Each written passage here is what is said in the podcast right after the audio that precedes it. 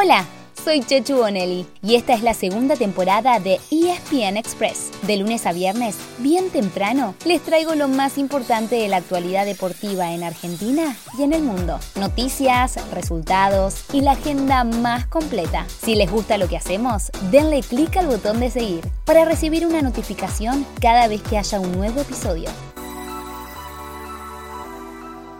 Hoy es uno de esos lunes que se disfrutan Claro, es feriado y encima venimos de un fin de semana que comenzó el viernes. Y para que la alegría sea completa, les traemos el mejor resumen deportivo. ¿Están listos? ¿Están listas? Ya empezamos a puro gol.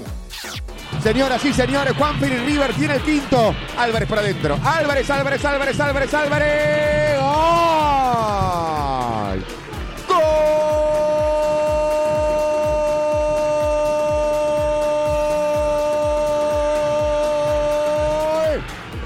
River 5, Unión 1. Goles, justamente, era lo que andaba buscando River Plate. El equipo de Muñeco Gallardo no había anotado en las primeras tres fechas de la liga profesional, pero llegaron todos juntos en la goleada 5 a 1 sobre Unión en Santa Fe. Más tarde, Boca también sumó de a 3, venciendo como visitante a Barraca Central. Se viene otra vez Villa, la mete por adentro, Ceballos. De Boca y Ceballos se mete con pelota y todo dentro del arco. 3 a 1 empieza a cerrar la persiana Boca. Hoy hay cinco partidos, comenzando a las 4 y media de la tarde con Godoy Cruz Defensa y Justicia. A las 19 horas chocan Gimnasia Racing y Vélez Central. Y a las 21.30 Independiente Estudiantes y News Argentinos. En Liniers, los dos equipos están en la dulce espera. Ayer se confirmó que Diego Godín, el capitán de la selección uruguaya, dejará Atlético Mineiro y todo indica que se unirá muy pronto al Fortín para trabajar a las órdenes de su compatriota y amigo, el cacique Medina. Mientras que al canalla seguramente lo mire desde la tribuna su nuevo técnico, Carlos Tevez, quien mañana martes ya podría firmar su contrato.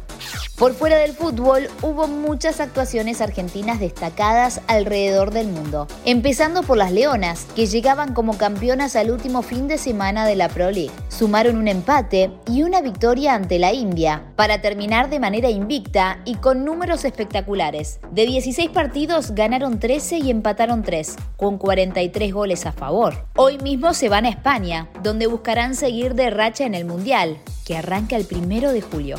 Pablo Matera se convirtió en el primer argentino campeón del Super Rugby, jugando una gran final para Crusaders, que derrotaron 21 a 7 a los Blues. En Inglaterra, los que celebraron fueron Matías Moroni, Julián Montoya y Juan Pablo Socino. Los dos primeros fueron titulares en la victoria 15 a 12 de Leicester sobre Saracens en la final de la Premiership.